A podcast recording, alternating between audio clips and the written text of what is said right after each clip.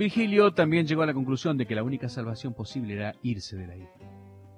Un día, mientras caminábamos por La Habana Vieja, me dijo, ¿te enteraste de que le van a dar la salida a Padilla? Oye, si dejan salir a Padilla, nos dejan salir a todos. Desgraciadamente no fue así. Virgilio nunca pudo salir. Una semana después se presentó a mi puerta Coco Salá, que ya hacía algún tiempo que me hablaba, seguramente por orden de la seguridad del Estado. Abrí la puerta y Coco me dijo, murió Virgilio Piñera. Su cadáver está en la funeraria Rivero. Media hora más tarde llegó Víctor a darme la noticia y me dijo que lo mejor era que no me apareciese por ahí. Era el colmo. Ni siquiera podía ir a los funerales de mi amigo muerto. En cuanto Víctor abandonó el cuarto, me vestí y me fui para la funeraria. Ahí estaba también María Luisa, la viuda de Lezama, y algunos otros amigos. Muchos no se atrevieron a ir. Pero en aquellos funerales faltaba lo principal, el cadáver de Virgilio Piñera.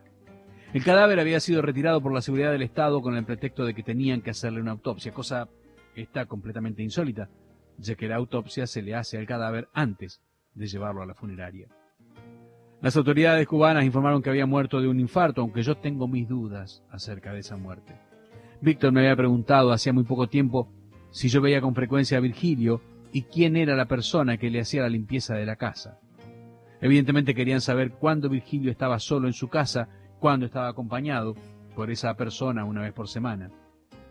Un personaje tan siniestro como Víctor no hacía esas preguntas por pura curiosidad.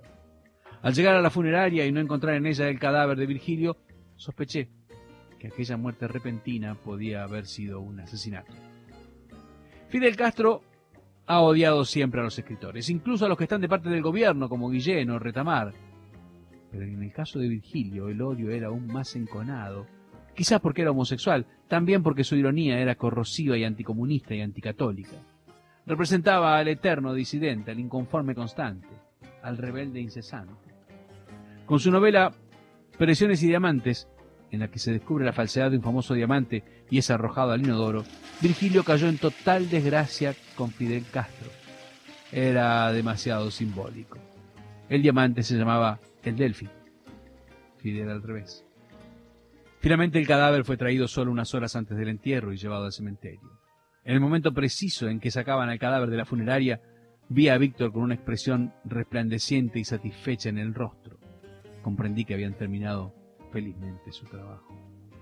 El coche fúnebre de Virgilio marchaba a enorme velocidad, era prácticamente imposible seguirlo. La seguridad del Estado trató por todos los medios de evitar que se formara una aglomeración con motivo de aquella muerte, pero una multitud de personas e incluso de muchachos jóvenes montados en patines y bicicletas persiguió el cadáver. Otros, más astutos, se fueron mucho antes para el cementerio y esperaron el cadáver allí. Antes de bajar el cadáver de Virgilio, Pablo Amado leyó un pequeño discurso donde se decía que Virgilio era un escritor cubano que había nacido en Cuba y que había muerto en Cuba. Era lógico. Fue así porque no lo dejaron salir. Ahí estaban silenciosos sus amigos y también sus enemigos. Marcia Leiseca, una de las más grandes agentes de la seguridad del Estado, toda vestida de negro como una gran araña, supervisando que el cadáver fuera enterrado correctamente. Hasta última hora parecieron temer que Virgilio se les escapase o lanzase su última carcajada irónica contra el régimen. Cuando llegué a mi cuarto me esperaba mi propio cadáver mirándome desde el espejo.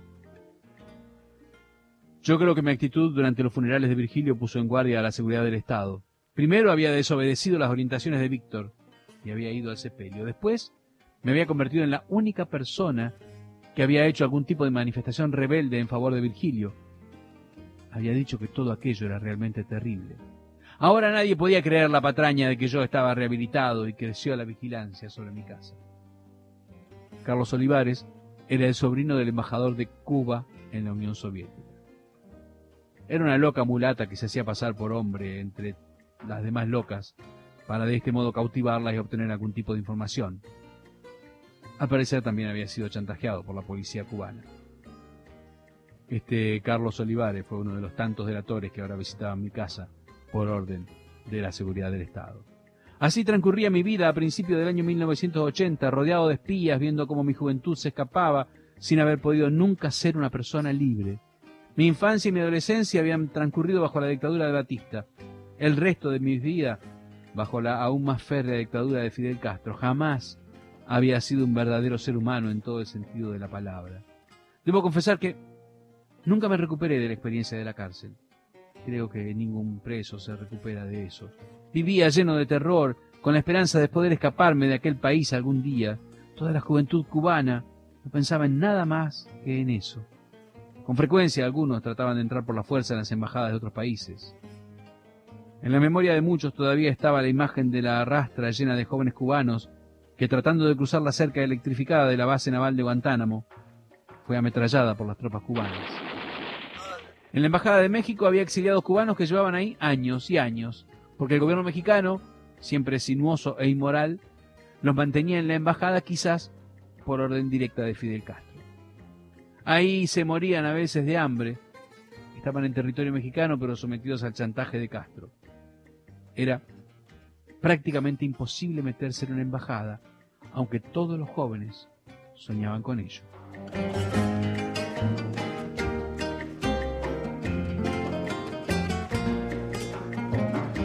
Adiós a Virgilio. Antes que anochezca, Reinaldo Arenas.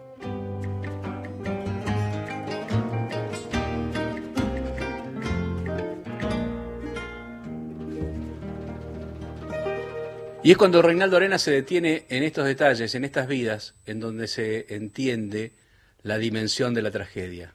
Nunca fue un hombre libre, siempre vivió bajo dictadura, dijo sobre Virgilio. Pero, claro, un país es muchas cosas.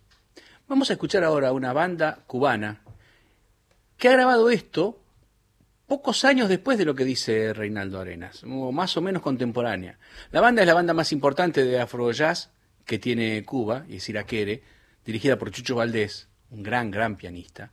Y en este trabajo, especialmente que vamos a escuchar, vamos a poder ver la enorme eh, em, profundidad del trabajo de estos músicos, que hicieron este trabajo también bajo la dictadura.